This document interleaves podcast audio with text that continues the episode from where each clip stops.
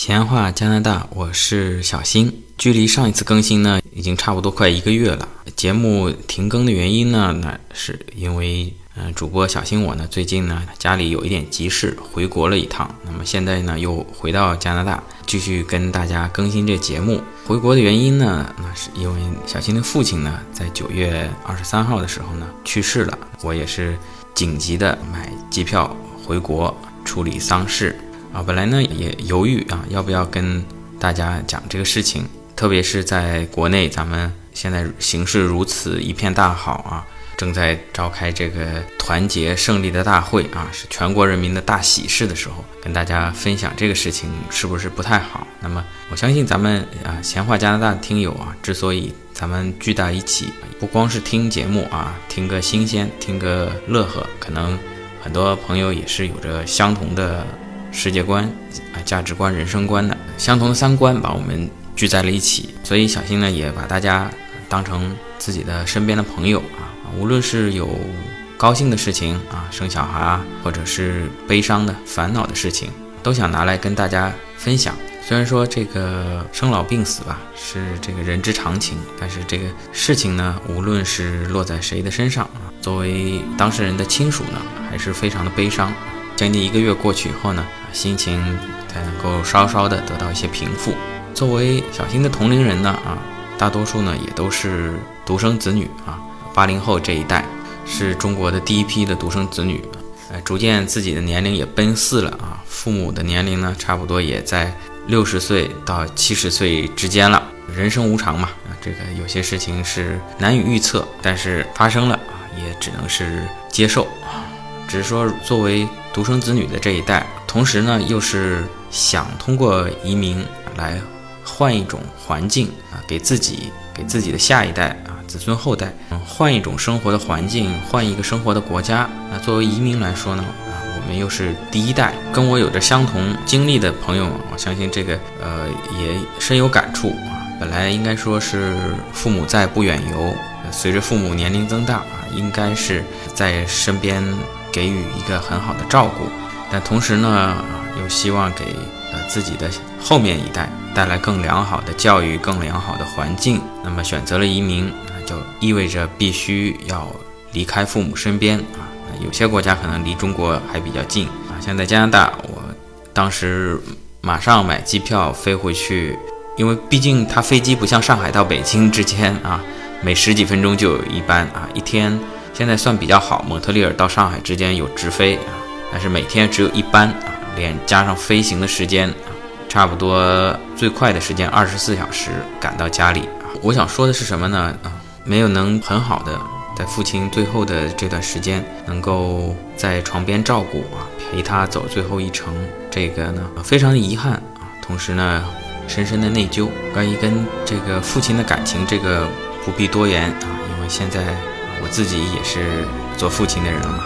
对啊，父亲与孩子之间的这种深厚的感情有了更深刻的体验，但有的时候呃是很难两全。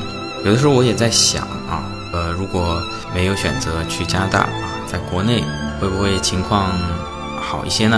啊，但是有时候也在想啊，还特别在上海这种地方，像我们人到中年的这个工作压力还是比较大的啊。说朝九晚五，这个其实不太现实。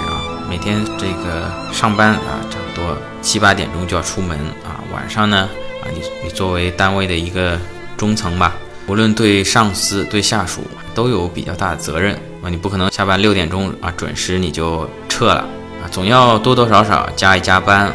回到家里呢，也要七八点钟，别说是好好的照顾父母，给父母做饭了啊，有的时候可能还要父母把饭烧好了等着你吃啊。